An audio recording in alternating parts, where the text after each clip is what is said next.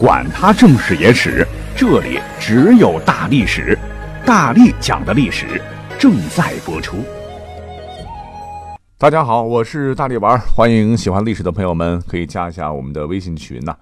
每天早上呢，我都会奉上啊历史上的今天，跟大家来互动一下啊，时不时的也会空降一下哈，或者时不时的会发个小红包哈。希望大家一起畅谈历史吧。加入微信的方式很简单。你可以搜索微信 d a l i s h i 二零二啊，或者是 d a l i s h i 三零三啊四零四五零五都可以了啊。大历史的英文拼写啊，我们一起嗨聊起来。好了，言归正传，继续我们的穿越之旅啊。那上周好像人类终于拍摄到了黑洞的照片啊，着实让我们的朋友圈火了一把，再次证实了一百多年前爱因斯坦他老人家又说对了哈。相对论是正确的，它可以解决我们的穿越的理论问题。但是啊，实话实讲，距离咱们能够坐着发明出来的时光机穿越古今，可能啊还要再等 N 年啊。不过呢，也别灰心，我们现在就可以依靠历史的力量，根据考古挖掘和历史文献展开我们的无限想象，马上开启穿越模式。那下一站。便是古代穿越的重头戏，因为这个朝代就是大唐。你要真要细细说的话，哦，我想关于唐朝，真是三天三夜也说不完哈。不过，先请复习一下我前几期穿越之旅的一再的提醒，那就是要穿越有风险，生存下去才是第一要义啊。所以要讲到唐朝，我们就立个标准啊，就笼统的从大唐的衣食住行这几个方面来做一个古今对比，看看唐朝是不是适合咱们现代人冒个险穿越一把。那穿越开始，嗖，那有点像微信啊，嗖，哈哈。如果你过去的第一天一睁眼，哇，天空是瓦蓝瓦蓝的哈，微风轻拂，白云朵朵飘。那回到唐朝的第一天，哎，竟然碰到了一个风和日丽的大白天，恭喜你，你可以大口大口的呼吸着绝对没有可吸入颗粒物的新鲜空气。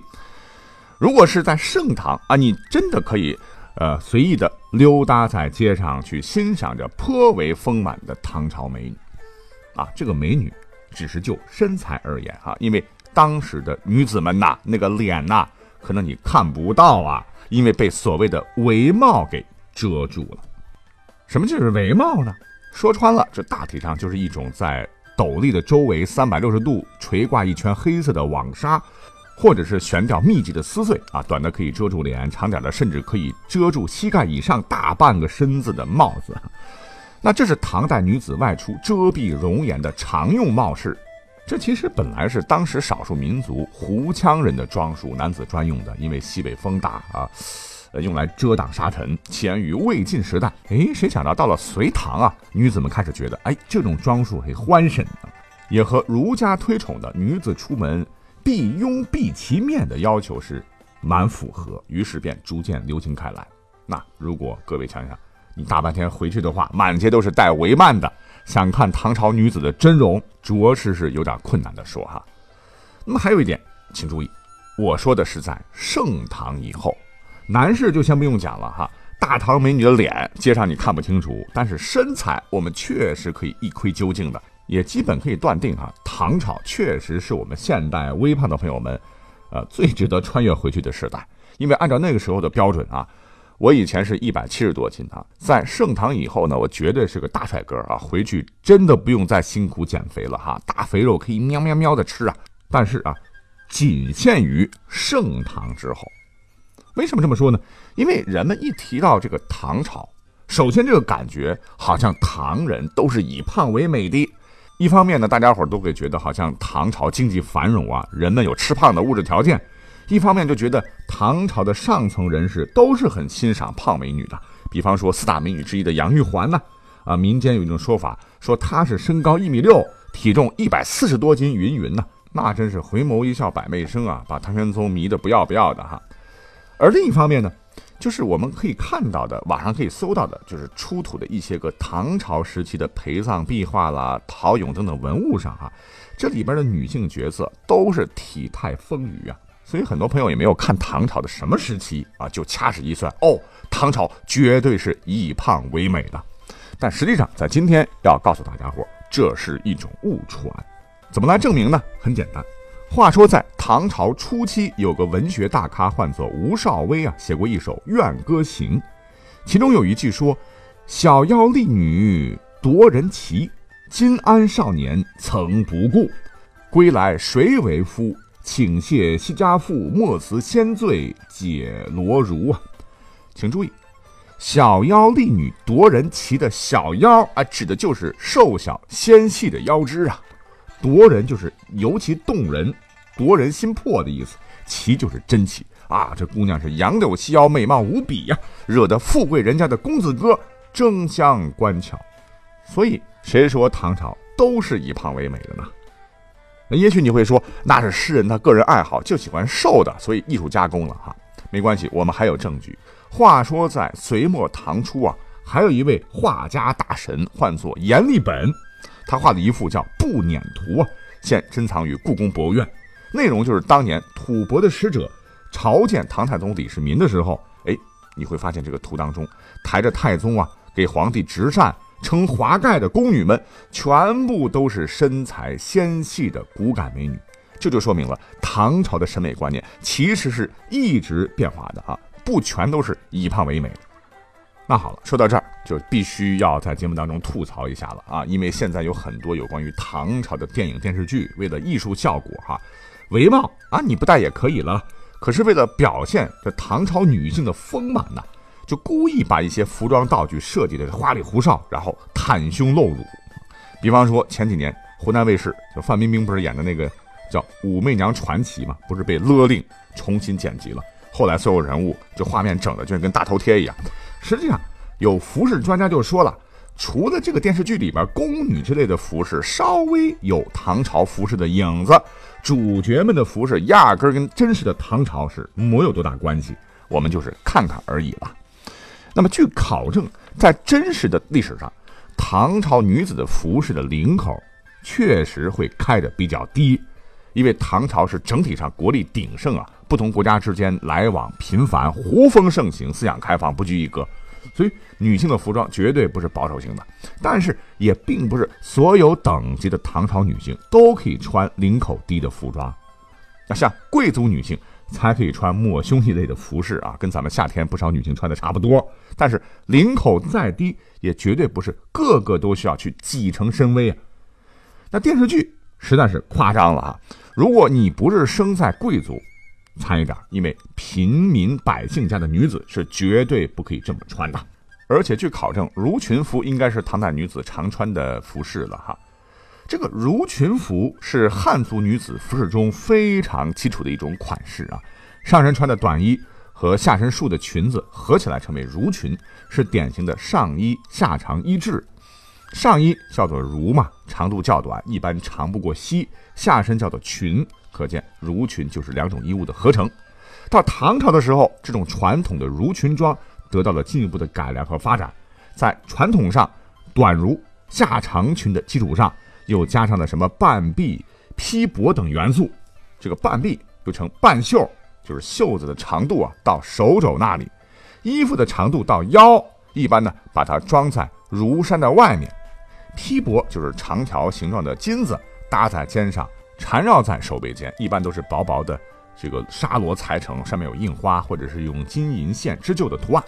最早呢，这个披帛也不是咱们汉族的，是从丝绸之路传进咱们中国的，本来也是不分男女的。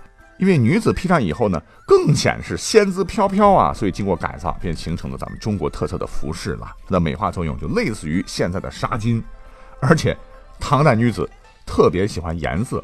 都是好色之徒啊，喜欢大红、淡红、浅绿、鹅黄等颜色，还特别喜欢加上金银彩绣为装饰，所以就显得更加的魅力动人了。而且呢，就是在唐朝，因为他们这个服饰极度华丽，长裙过于消耗布料，还曾经引得政府多次干预，规定什么夜地不得长两寸啦，衣袖不得广一尺三寸以上啦，啊等等吧，就想在全国遏制这种奢靡之风，但是结果肯定是没有用的了。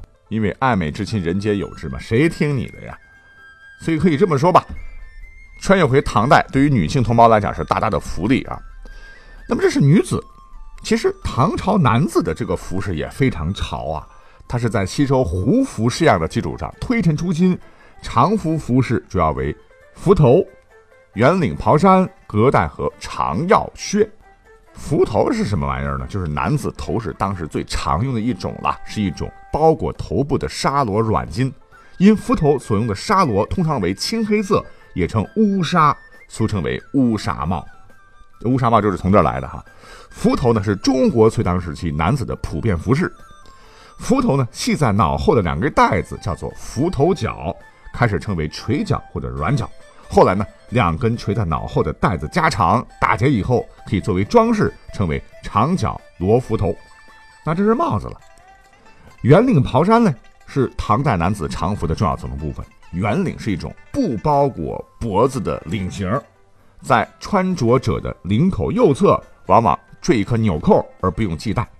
其实这种服饰带着浓郁的胡服色彩，身窄袖也窄。当年在北宋啊，有一个科学家。叫沈括，其实他也是个服饰大师啊。就说窄袖啊，利于持射；长要靴就是一种长筒靴子，则便于射草。因为这个服饰圆领袍衫样式简单，裁剪方便，有利于行动啊，所以上面往上走，皇帝大大；下至啊，一般衙役啊，都普遍穿着。用颜色花纹做等级区别，一般是三品以上为紫服，四品五品为绿色。八品九品为青色，云云。那我们经常看到连续剧，好像古人们在中间衣服的中间，好像还有一个带子勒着哈，这是什么玩意儿呢？就是革带束在腰部啊。有的革带上有穿孔，是下垂小带，上配带囊、刀笠等物品，称之为叠卸带啊，也就是一种功能性的腰带了。那么，据二零一三年扬州出土的隋炀帝杨广墓葬中，确实已经有实物表明啊，至少在隋朝已经有了叠鞋带。总之呢，有服饰专家就认为说，唐代是中国文化登峰造极的时候，制度具备，文化璀然了。所以说，要讲穿越啊，喜欢把自己打扮的漂漂美美的这些少男少女们，唐代是首选了。好，到这里呢，我们就简单说完了唐朝的服饰。我们开头就说了哈，如果你穿越到了白天，那还好说；可是如果不小心，啊，你穿越到了唐朝的夜间，我告诉大家，千万不要被不少历史剧给忽悠了，以为唐朝的大城市，比如说长安吧，啊，一定就是热闹非凡、灯火通明啊，各处夜市摆摊的、卖小吃的，跟咱们现在的夜市好像差不多，各色人等是熙熙攘攘，灯火通明，好不热闹。但其实呢？告诉大家，除非是正月十五，在过上元节，花灯特别多啊。那么其他的日子的晚上，如果你到了长安，先别着急欣赏什么繁星点点。哇，古代没有啥污染，天空好美啊，星光那么大，月亮那么大。走啊，找李白对酒斗诗去，去个头啊！你的第一个念头应该是什么？赶紧躲起来，因为保命要紧。如果你翻看历史的话，就知道其实整个唐朝都实行了夜禁制度，就是晚上你必须各回各家，绝对不可以在晚上溜达。啊，街面上会有一大堆的什么武侯、金吾卫来回巡逻啊。要是在晚上看到你啊，竟然胆敢压马路，他们认为一定是非奸即盗，二话不说上来就一金瓜锤打上来啊。如果打在脑袋上重的话，你可能立马会开瓢，然后你会莫名其妙的结束这次穿越之旅，然后嘞投胎去了哈。可是，万一你实在没有办法避开晚上，就只能穿越到晚上，怎么办呢？告诉你个办法，就赶紧带着银子去投店啊！投什么店呢？一种是驿馆，因为唐朝时期的道路上广泛设有驿馆，目的呢就是为出行的官员提供食宿和旅行工具，就是政府招待所呗，花钱少嘛。一种呢就是旅店，所谓是渭城朝雨泪清晨呐，客舍青青柳色新。这个客舍就是唐时旅馆的别称，有钱就 OK 啊。还有一种呢，就是僧房，那个时候也是具有旅游住宿接待功能的。比方说，大神杜甫在诗中多次提到了在寺院住宿的例子，因为当时老人家经济拮据嘛，哈，当然也不能白吃白喝，你也得给这个布施才行啊。所谓是蝉声击鼓寺，鸟影渡寒塘，风物悲游子，登临忆侍郎。老夫贪佛日，随意宿僧房。如果是照我这个方法做的话，晚上住的问题就基本搞定了。哎，你的小命就保住了哈。好，讲到这儿，我们衣食住行好像还差一个吃的问题了哈。就很多吃货不关心什么历史上唐朝的军事科技实力有多么强了，国力多么强大了，他们关心的还是唐朝人民的伙食问题。因为肚子填饱饱，咱才能呃借现代人的科学知识、积累的文学功底，发明什么烈酒啊、火药啊，名词佳句名扬天下了。不过关于这些内容，本期节目实在是塞不下了哈，咱们就下一期节目再会吧。